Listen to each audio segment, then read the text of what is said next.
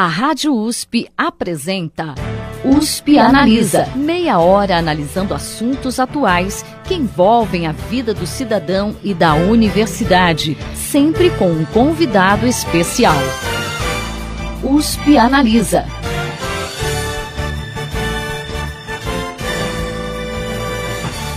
Desde o final da década de 70, o Brasil vem mudando suas políticas de saúde mental, priorizando o atendimento ambulatorial e a reinserção do paciente na sociedade. Uma abordagem diferente da internação em hospitais psiquiátricos, muito utilizada até então. O modelo, que foi bastante elogiado internacionalmente, agora pode sofrer mudanças após uma decisão do Ministério da Saúde, em dezembro de 2017, que pode reformular essa política. Para discutir esse tema, o USP Analisa de hoje traz a docente do Departamento de Psicologia da Faculdade de Filosofia, Ciências e Letras de Ribeirão Preto da USP, Clarissa Mendonça Corrádio Webster, e o coordenador de Saúde Mental de Ribeirão Preto, Marcos Vinícius Santos. Sejam bem-vindos ao USP Analisa. Obrigada. Obrigado. Para a gente começar, como está estruturada hoje a política nacional de saúde mental? No final do ano passado, houve uma reformulação, como você disse, em relação à política nacional, e a política está estruturada por níveis de complexidade. Então, são três níveis de complexidade. Então, o nível primário são as UBSs, que seriam uma das portas de entradas da rede de atenção. E a UBS, às vezes, a gente não dá muita atenção para ela, a gente sempre pensa em serviços especializados, mas a UBS ela tem um papel central na atenção em saúde mental, atenção primária, tanto para resolver é, casos de sofrimento mental ou de transtornos mentais mais leves e também para acompanhar casos de transtornos mentais mais graves, né? Então, ela tem um papel muito importante. Então, é, no nível primário seriam as UBSs, no nível secundário a gente contaria com os ambulatórios, que aí é uma novidade da política do ano passado, né, ambulatórios multidisciplinares que foram propostos para casos de média complexidade. Depois, os CAPs, que aí pela política ficariam com casos mais crônicos, né, e com foco muito grande na reabilitação psicossocial, além do papel de matriciamento da atenção básica e também os serviços de urgência e emergência para situações que estão agudizadas. E aí, em nível terciário, foi colocado leitos em hospitais gerais, com foco principal em situações de comorbidades clínicas, e leitos em hospitais psiquiátricos para casos agudizados. E além disso, a política colocou alguns serviços que eles chamam de é, serviços com fins à saúde, que seriam as unidades de acolhimento para situações de álcool e drogas e pessoas que têm pouca rede de apoio social, comunidades terapêuticas também para internações relacionadas a álcool e drogas, e o serviço residencial terapêutico, que são para pessoas oriundas de hospital psiquiátrico e que não teriam lugares, é, uma casa, família, né, um outro lugar aí, uma rede de apoio para com quem contar. Então, é, essa foi a organização que foi dada o ano passado para a nova política de saúde mental. E em relação à política que existia anteriormente, quais as diferenças básicas? A senhora citou algumas coisas que foram acrescentadas, foi isso? Em relação à política anterior, os ambulatórios são uma novidade, né? Então a política anterior não contava com a presença dos ambulatórios. Então, são chamados de ambulatórios multidisciplinares.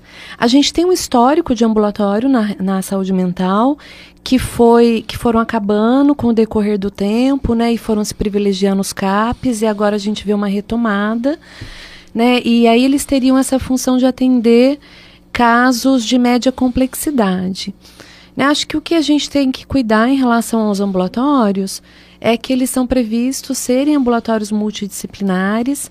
Agora, a gente sabe que a gente tem uma história dos ambulatórios ficarem só centrados na figura do médico, só com consultas psiquiátricas e com prescrição de medicamentos.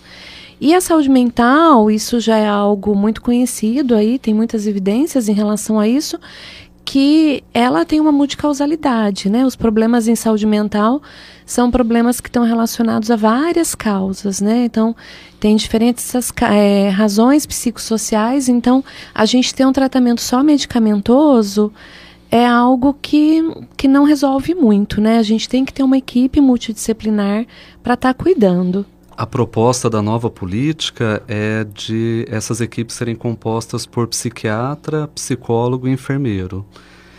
Então, eu acho que, de uma certa forma, o, o, ambulatório ele tem um papel importante, acredito eu, né? Porque realmente tem aqueles casos é, que não são tão graves a ponto de demandar uma atenção de um CAPES, mas que também não são tão leves a ponto de poderem ser acompanhados só pela atenção básica.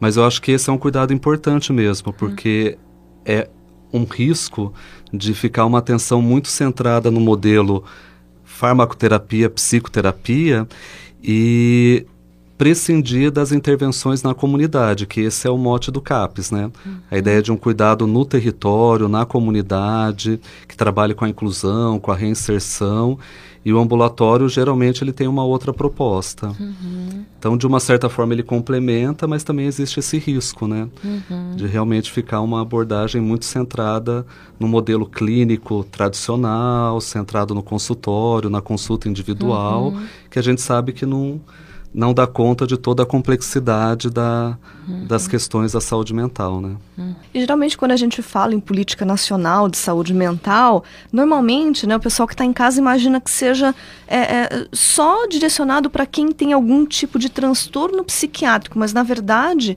essa política ela inclui até usuários de drogas que estão inclusive tem algumas é, é, unidades que a professora Clarissa citou. Quem de fato está incluso nesse tipo de atendimento? Como que a gente pode explicar para o pessoal que está em casa? Eu acho que todos nós. Eu acho que um dos, é, um dos princípios do SUS, do Sistema Único de Saúde, é a questão da universalidade. Então a ideia é que a, a saúde mental, que a gente chama de rede de atenção psicossocial, ela oferta cuidado para todos aqueles que tenham algum tipo de sofrimento mental que esteja causando algum tipo de prejuízo em algum aspecto da sua vida. Então, a, a oferta é para todos. É, a gente tem é, ainda muito preconceito, muito estigma, as pessoas ainda têm um, uma certa resistência a, a procurar ajuda. Mas a ideia é que a gente trabalhe com ações de promoção, de prevenção à saúde mental que sejam é, acessíveis a todos. Inclusive, é, o que se vem trabalhando muito é a ideia de que a saúde mental está no nosso cotidiano. Ela atravessa o nosso cotidiano e que o cuidado em saúde mental ele é, é multifatorial, ele é intersetorial e que a gente precisa ampliar isso, né? Uhum. Não focar só na questão da doença, do diagnóstico. É mais um trabalho de prevenção do que de, de cuidado paliativo, então, na verdade. É, eu acho que tem, claro, a, a, o tratamento, a intervenção é, nos momentos de crise, nos momentos de agravamento, mas eu acho que a ideia, é, assim como na saúde como um todo, acho que não só na saúde mental, é você poder trabalhar realmente é, com a prevenção e com a promoção. E promoção em saúde mental, acho que é principalmente qualidade de vida, né? Uhum. É, acho que isso retoma até aquilo que eu disse no início sobre a atenção básica, né? A importância da atenção básica. Então, quando a gente pensa, por exemplo, no sofrimento mental, então a pessoa teve uma perda na família. Né? E ela está passando por um momento difícil, uma perda do emprego, né? Então, perdas que a família está passando por momentos difíceis, e aquilo não é um quadro, né? Que receba um diagnóstico de um transtorno mental, mas aquela pessoa está numa situação muito difícil. Então, participar, por exemplo, de grupos comunitários num serviço de atenção básica, isso é cuidar da saúde mental. E aí vai na direção do que o Marcos está apontando, de ajudar a prevenir né, que aquele sofrimento mental se transforme em, um quadro mais complexo, mais complicado, né? Então, é, inclui a todos nós, né? E essa rede que a gente está falando, né, que teve algumas alterações ano passado, ela é fruto de um processo que começou lá no final da década de 70 e culminou na aprovação da Lei Federal de Saúde Mental, que é a 10.216 Que avanços e que problemas vocês veem na implantação dessa política de saúde mental em relação ao tratamento dado anteriormente a esses indivíduos lá na década de 70? O que, que evoluiu de lá para cá? Eu acho que a gente só teve avanços, né? Não dá para falar de retrocessos, né? Acho que o principal avanço da Lei 10.216 foi considerar os direitos da pessoa que está em tratamento. Então, a gente tinha um histórico antes disso de tratamentos, que a gente fala até entre aspas, né? Em serviços é, em hospitais psiquiátricos, principalmente, né? Os hospitais eles eram geravam é, muito lucro, então esses hospitais foram crescendo pelo Brasil, internações muito longas que a gente não via muito resultado, sem um plano terapêutico, né? A gente tem muitos relatos, documentos, fotos históricos até dos abusos, de torturas, né? De situações assim que as pessoas realmente eram tratadas como animais dentro de muitos serviços. Além de das pessoas que estavam lá dentro não necessariamente tinham problemas com saúde mental, né? Então, eram pessoas que chegavam, pessoas com problemas com saúde mental, com drogas, demência, uma mulher que era mãe solteira, desafeto familiar, problema político. A gente tem histórico das mais diferentes pessoas que chegavam até esses serviços e não conseguiam sair. Então, a lei, a lei 10.216 veio né, para falar sobre os direitos dessas pessoas para falar sobre o limite das internações, né, para falar que o tratamento comunitário ele deveria ser privilegiado, que as pessoas teriam que ser tratadas na comunidade e regular as internações, né? Então, que situações que uma pessoa pode ser internada, como que essas internações podem acontecer. Então, começou a colocar limites em relação a isso. É, acho que esse é um, um aspecto muito importante porque o modelo, é, o modelo que foi implementado com a partir da Lei 10.216, ele nunca é, prescindiu da internação. Na verdade, a internação ela sempre foi parte da política, mas entendida como a, algo a ser evitado o máximo possível, a, um recurso a ser utilizado realmente quando as outras possibilidades de cuidado não foram suficientes. E eu acho que é importante também ressaltar que a lei, né, que foi aprovada em 2001, ela foi é, a culminância de um processo é, de décadas é, de luta que surgiu nos movimentos sociais. Então, é, movimentos sociais que conseguiram transformar essa luta em uma política pública. É um movimento que começou com os profissionais, vendo essas violações, é, profissionais que perceberam a, a, a, desumanidade do tratamento que era oferecido e com isso se juntaram também os usuários, os familiares. Esse movimento foi ganhando força. Foi uma lei que tramitou durante 11 anos no Congresso. Então, realmente foi algo que foi conquistado com muita luta é, e com a participação de toda a população. Isso, inclusive, é uma, uma crítica a, essa, a esse novo modelo, né? essa reformulação, porque foi uma mudança que aconteceu se processando de uma maneira muito rápida e quase sem nenhuma participação dos espaços de controle social.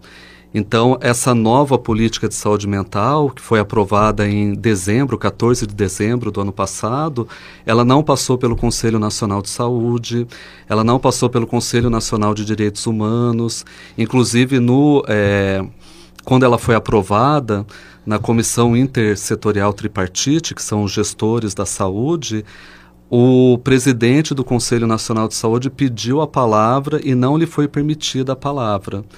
Então, isso é, foi uma política que veio é, sem essa, esse histórico de uma discussão mais ampla. Eu mesmo tomei um susto. Uhum. é, eu fiquei sabendo das mudanças, acho que três semanas antes elas serem aprovadas, e mudanças que, enquanto gestor da saúde, me impactam diretamente. Então, uhum. eu acho que isso é uma coisa que gerou um certo. É, realmente um certo constrangimento, né? Como que uma política tão importante é aprovada sem ampliar a discussão. E numa área que tem um histórico de muitas discussões, né? De muita uhum. participação. E que precisa também, exato, né, professora? Exato. Uma das propostas da reforma psiquiátrica que veio com a lei, com a lei 10.216 é, trazia a desativação gradual dos manicômios, e que agora até né, voltou à tona essa discussão. É, mas muitos dos pacientes que a gente ainda tem nesses locais é, nem sempre têm familiares ou mesmo documentos, então isso praticamente impossibilita a reinserção deles na sociedade. Nesse caso, como que a gente deve proceder? É, a gente tem um, um, um dispositivo é, que são as residências terapêuticas.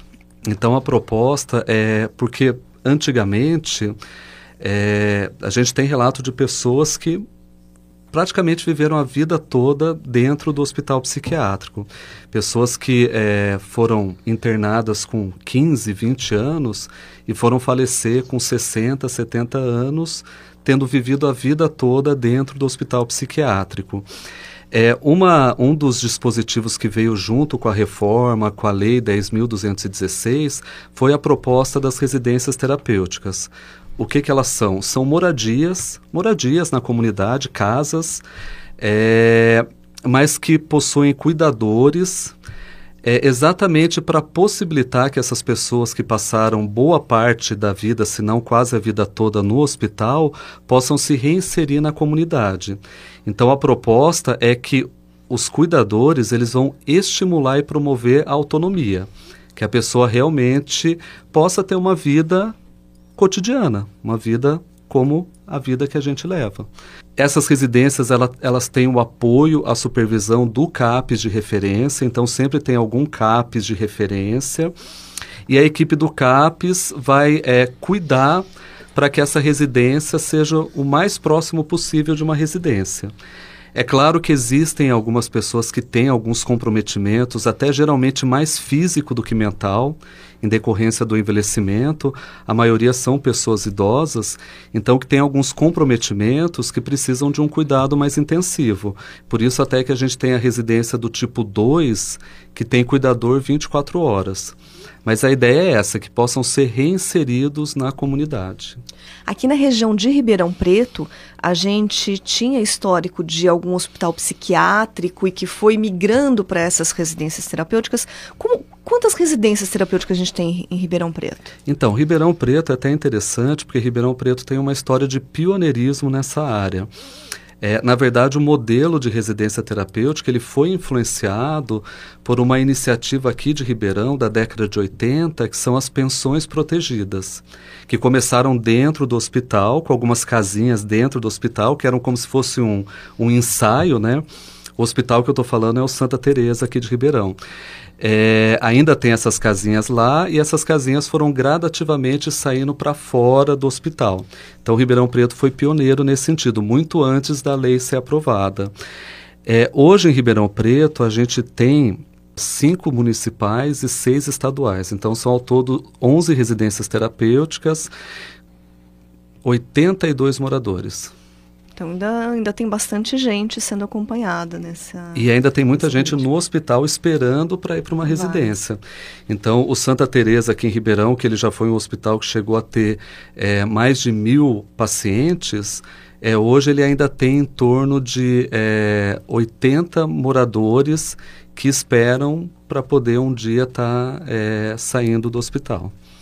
E interessante que uma pesquisa realizada no Hospital Pinel, né, que é uma das grandes referências nacionais na área, e foi divulgada em 2014, mostrou que ainda existem casos, principalmente de crianças e adolescentes, que são internados por decisões judiciais, mas que não necessariamente apresentam um comportamento para serem mantidos na instituição, que muitas vezes eles já foram internados tantas vezes que eles têm mais se identificam mais com a, a vivência no hospital psiquiátrico do que na sociedade. Vocês acham que ainda falta compreensão por parte da justiça na hora de analisar esses casos? Eu acredito que sim. Eu, eu acho que, na verdade, é até uma responsabilidade nossa, né? É, profissionais, especialistas, poder estar tá orientando, porque a justiça ela não tem como é, ter esse conhecimento específico. O, o que a gente percebe é que na grande maioria das vezes, os promotores, juízes, eles não têm conhecimento dessas outras ofertas de cuidado. Então ainda existe uma. É, no, no, imaginário popular, a internação ainda é a, quase que o único meio de tratamento. Então, a maioria das pessoas, da população, inclusive juízes e promotores, desconhece essas outras possibilidades de ambulatório, CAPES, é, tratamento na comunidade. Então, o que a gente percebe é que a internação acaba sendo é, o, o, a via de regra e não a exceção. Mas geralmente existe abertura para o diálogo, então é muito comum a gente, como profissional, o, o, o juiz é, expede um, um, pedido de internação, a gente manda um ofício explicando que não é, é um caso para internação, que existem outras possibilidades, e na grande maioria das vezes o juiz acaba é, acatando a, a, orientação do profissional especialista. Então, acho que é muito mais uma questão de poder aproximar a saúde do judiciário do que uma questão de. É, que o juiz queira internar. Eu acho que, na verdade, a gente precisa realmente aumentar esse diálogo, né? intensificar essa, essa troca. Tá a gente vê que isso acontece muito também na área de álcool e drogas, com as internações compulsórias. Então, muitas vezes a família procura o judiciário e, e eles ficam muito mobilizados, né, com a família, com a demanda da família e fazem esse encaminhamento para internação compulsória e, muitas vezes com desconhecimento mesmo, né, de outras formas de tratamento, outros equipamentos da rede. Então acho que vou nessa direção que o Marcos falou da gente também estar tá trabalhando junto essas pessoas, né, para informá-las sobre o que, que a rede oferece, o que deveria oferecer, e aí a gente somar forças para batalhar por essas coisas que a gente não tem. Existe algum tipo de iniciativa para conscientizar a comunidade, tanto por parte do poder público ou até mesmo da universidade? A gente tem algum tipo de programa nesse sentido? Uma das propostas da reforma psiquiátrica é essa mudança é, cultural. Quando se fala em reforma psiquiátrica, as pessoas ficam muito focadas na mudança de modelo, é na mudança de é, serviço. Ah, então sai do, do hospital psiquiátrico e vai para o CAPS. Mas, na verdade, a reforma psiquiátrica ela é muito mais ampla do que isso. Uma das propostas, que talvez seja a mais importante, na minha opinião, é a mudança cultural da forma como a sociedade olha para a loucura. Então, qual que é o espaço do diferente? O louco é o diferente. E qual que é o espaço que a gente oferta para quem foge dos padrões? Durante muito tempo foi o manicômio. Então, a, esse trabalho cultural, esse trabalho na sociedade de mudança de olhar, a meu ver, é o mais importante ao mesmo tempo é aquilo em que a gente é mais falho. Eu acho que a gente tem muita dificuldade nisso. Eu acho que o Janeiro Branco, apesar de ser uma campanha que eu tenho algumas reticências, mas é uma campanha que vem dentro dessa proposta de vamos ampliar o debate a respeito da saúde mental. Só temos que tomar muito cuidado com o risco de que esse debate não seja ampliado numa direção de medicalização que eu acho que esse é um, é, é, um pezinho atrás que eu tenho com, com a proposta do Janeiro Branco, que é, falar em saúde mental tem que ser muito mais do que falar em medicalização, em diagnóstico, em tratamento, pensar na saúde mental enquanto o nosso cotidiano. Mas eu acho que esse é um grande desafio que a gente tem, realmente poder trazer esse debate para a sociedade. E eu penso que a formação também, né? Acho que a gente tem que estar tá investindo na formação dos diferentes profissionais para essa área, para estarem trabalhando na rede, em diferentes equipamentos. Então, por exemplo, aqui no nosso curso de psicologia, a gente tem privilegiado a formação dos alunos em psicologia é, com estágio no Centro de Atenção Psicossociais de Ribeirão Preto. Então, para eles se formarem como psicólogos que é, podem contribuir aí na área de saúde mental para esse trabalho comunitário. A atenção básica, eu vou retomar também, né? Eu acho que a própria legislação coloca que uma das funções da atenção básica na área de saúde mental é também ir na direção de batalhar contra esses preconceitos, né? De colocar esses temas em discussão na sociedade, porque as unidades básicas de saúde que estão ali inseridas na comunidade, estão ali dentro do bairro, conhecem os problemas da comunidade, então seria uma das missões da atenção básica também levantar essas bandeiras para se discutir e ajudar terminar com preconceito e ajudar a população a estar tá mais consciente do que pode procurar. E eu sempre penso, né, que a mídia é importantíssima, né? Então a gente fica sempre agradecido de ter esses espaços aqui, né? Eu queria agradecer porque eu acho que é, é pela mídia que as pessoas ficam sabendo, né, das coisas que estão acontecendo.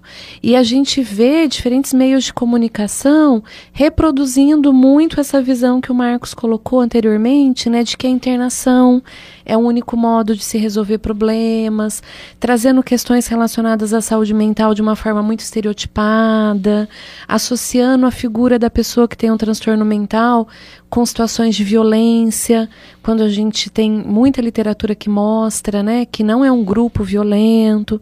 Então a gente tem é, coisas que aparecem assim que acabam aí fazendo um certo desserviço. Voltando um pouquinho a essa discussão das alterações que a gente teve em dezembro do ano passado da, na política de saúde mental, é, então nós tivemos essa decisão do Ministério da Saúde que pretende reformular essa política, injetando recursos no atendimento hospitalar e deixando em segundo plano o atendimento ambulatorial, que era priorizado até então. Essa decisão suscitou inúmeras críticas de diversas entidades, embora seja apoiada pela Associação Brasileira de Psiquiatria e até pelo Conselho Federal de Medicina. Isso pode ser considerado um retrocesso? Bom, acho que a gente tem que pensar como as políticas são feitas, né? As políticas, elas nunca são feitas com bases em evidências científicas, né? As evidências científicas são um é um dos uma das influências para a construção de qualquer política, né? A gente tem aí diferentes influências, né? E dentre essas influências, então, a gente tem evidências científicas, tem pressões de diferentes grupos, né? Profissionais, diferentes lobbies, a gente tem é, pressões de políticos, a gente tem pressões econômicas, a gente tem a mídia, a gente tem diferentes atores que influenciam na construção de uma política. Então, as políticas não são feitas em base de evidência científica. Acho que é isso importante a gente pontuar. Então, são esses diferentes atores aí que fazem essa pressão. Uma preocupação que a gente tem muito grande em relação a essa mudança é como você mesmo disse, né, um foco em serviços fechados e internações. Então acho que é isso que está todo mundo muito de olho, né, que tem uma preocupação muito grande. É, será que o foco no cuidado em álcool e drogas vai ser nas comunidades terapêuticas, né, e em saúde mental vai ser só internações em hospitais psiquiátricos ou em hospitais gerais ou não? E aí eu gostaria de retomar para você, né, porque a gente está falando muito sobre a nossa legislação no Brasil, mas essa é uma discussão internacional, né? Eu acho que quando a gente pensa na importância do atendimento comunitário, isso não é algo que nós brasileiros inventamos, né? Que a gente que pensou assim resolveu com as nossas com os nossos políticos na nossa legislação. A gente tem vários documentos da Organização Mundial de Saúde que recomendam e orientam os diferentes eh, países na construção de políticas em saúde mental colocando como que essas políticas deveriam ser feitas, como que a rede deveria ser organizada. E a Organização Mundial de Saúde coloca que grande parte das pessoas com problemas em saúde mental é, vão se beneficiar de cuidados próprios, né? Então, assim, a gente faz coisas para se cuidar, ou de outras equipamentos da comunidade, como procurar uma igreja, um amigo, procurar um grupo comunitário, né? E aí quando entra mesmo na rede de atenção, né, eles colocam como atenção básica e como importantíssima, né, viria logo em seguida, e depois disso, serviços comunitários de saúde mental. Né, e a OMS coloca isso em diferentes documentos, né, que eles têm que ser muito fortalecidos, né? Tem que ter aí uma, um investimento muito grande em cima dos serviços comunitários e até destaca é os benefícios que eles teriam em relação à internação, né? E coloca e exemplifica em muitos países, vai mostrando como que o investimento nos serviços comunitários diminui muito a necessidade das internações. Então, acho que uma grande preocupação nossa é essa, né? É de que o investimento seja nas internações e haja um desinvestimento nos serviços comunitários. Então, a gente sabe que a política anterior não era perfeita, né? A gente sabe que ainda tinha muito que se fazer para investir em serviços comunitários. Então, Alguns críticos da política anterior falam: ah, mas a gente não via resolutibilidade nos CAPs, ah, mas os CAPs ainda estavam precisando né, de mais profissionais e tal. Mas, exato, a gente precisa então lutar para fortalecer esses serviços, né? Lutar para fortalecer não só os CAPs, né, mas atenção básica, né, outros equipamentos da rede comunitária, que realmente a gente ainda tem dificuldades. Então, a gente tem que fortalecer essa rede comunitária ao invés de fortalecer os hospitais. Eu acho que é muito importante isso que a Clarissa está falando e, e, eu entendo como um retrocesso mesmo. Eu acho que quando a gente vai avaliar uma política pública, é, é importante a gente saber para onde que o dinheiro vai. Se você quer saber qual que é o objetivo de uma determinada política, você tem que olhar para as linhas de financiamento. E o que a gente tem, que já foi anunciado agora em janeiro é, pelo Ministério da Saúde, é que metade dos recursos da saúde mental, 160 milhões de 320, vão para serviços de internação. Isso já foi anunciado, é, sendo que 100 milhões para as comunidades terapêuticas, que são serviços particulares, privados. Então, você tem quase um terço dos recursos é, voltados não para a saúde pública, mas para a saúde privada.